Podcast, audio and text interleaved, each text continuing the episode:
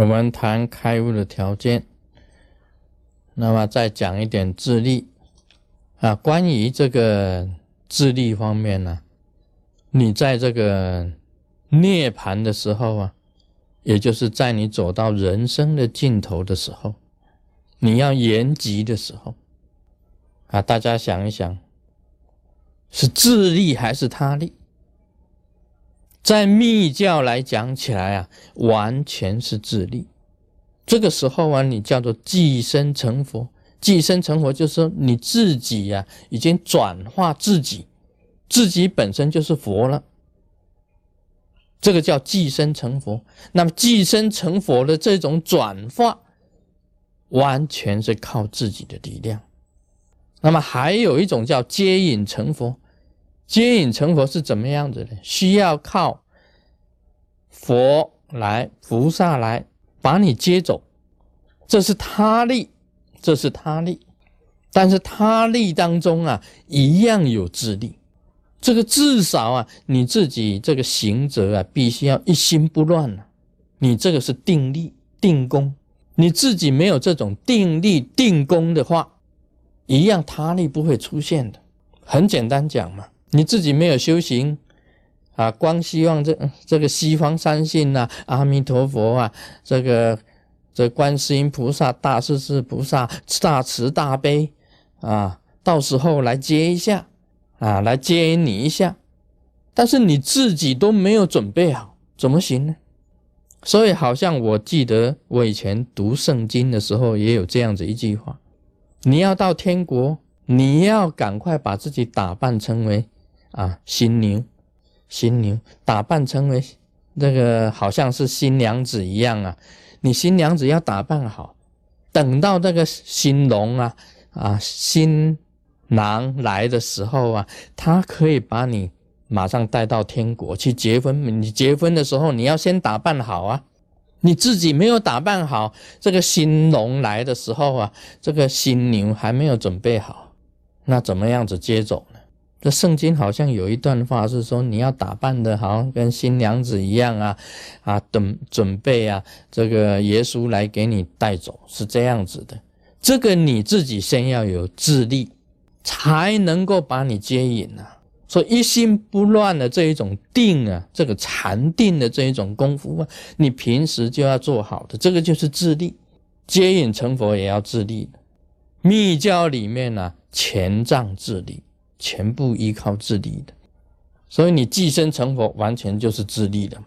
你自己已经懂得如何到了西方极乐世界，如何到东方琉璃世界、十法界，你时时都能够去的话，你寄生成佛，马上成就的，不用接引，这个完全是自力。那么我们很简单呐，从自力他力当中啊，你就可以分辨得出来。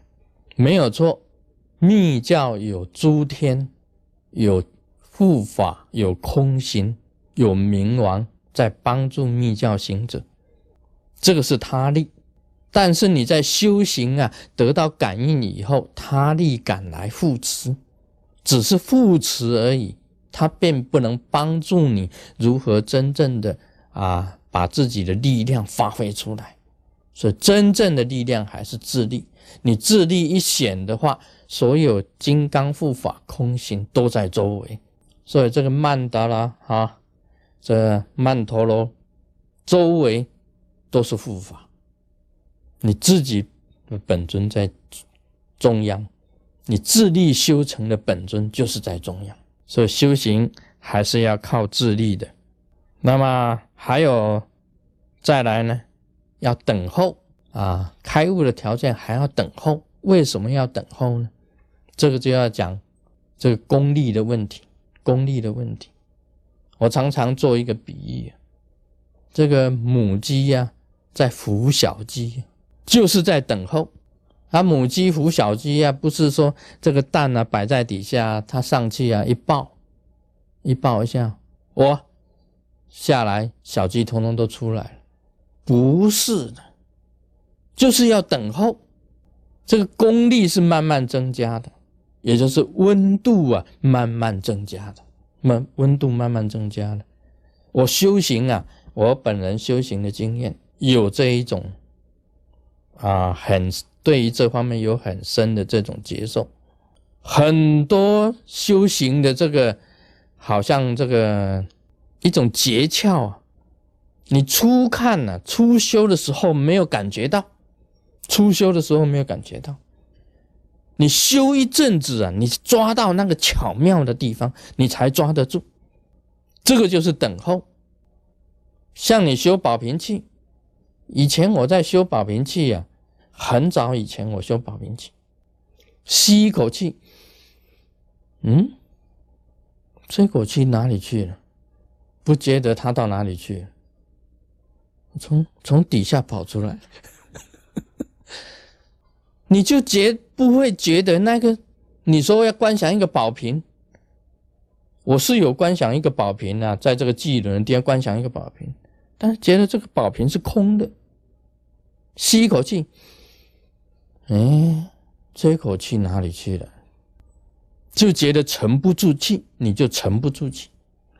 但是你修久了，哎，你那个窍门就出来了。上面的气啊吸进来以后啊，稍微往下压一下，那底下的气稍微提一下，啊，两个一扣起来就是一个圆形的宝瓶。那么稍微压一下，你这个气就感觉到在了。这个就是诀窍嘛。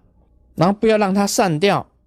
精神专注在这个瓶子的周围，这个宝瓶的周围，把这个气护着，你有一种坚实的那一种感觉，不会气不会涣散掉。有的人修宝瓶就是他没有错，他闭气的闭气，但是这一股气不知道跑哪里去了，就是没有了，让它涣散掉。所以它本身也有一种诀窍的，这个诀窍的。功夫啊，必须要经常你这样子磨去体验，去体验才会出来。我自己学过车床，不是自己写的啊。我以前是助攻啊，学助攻。高中的时候学助攻，就车床。车床就是一样，一条线一条线把它磨的一个金属面变成很光滑的，用一个小针去车车车车车车车到最后变成一个面了。那个是一种很精细的一种功夫，我觉得修行就是等待，你要等待到你的功夫啊非常的巧妙，磨练出来以后啊，你才开悟才成就，这一种成就啊不会遗失掉，不是突然间出来的，所以这个是。一般来，我讲起来，这种等待啊，真的是用很细心呢去磨练出来的一种最深刻的领悟，才叫做开悟。开悟的条件必须要等待。好，Om Mani Padme Hum。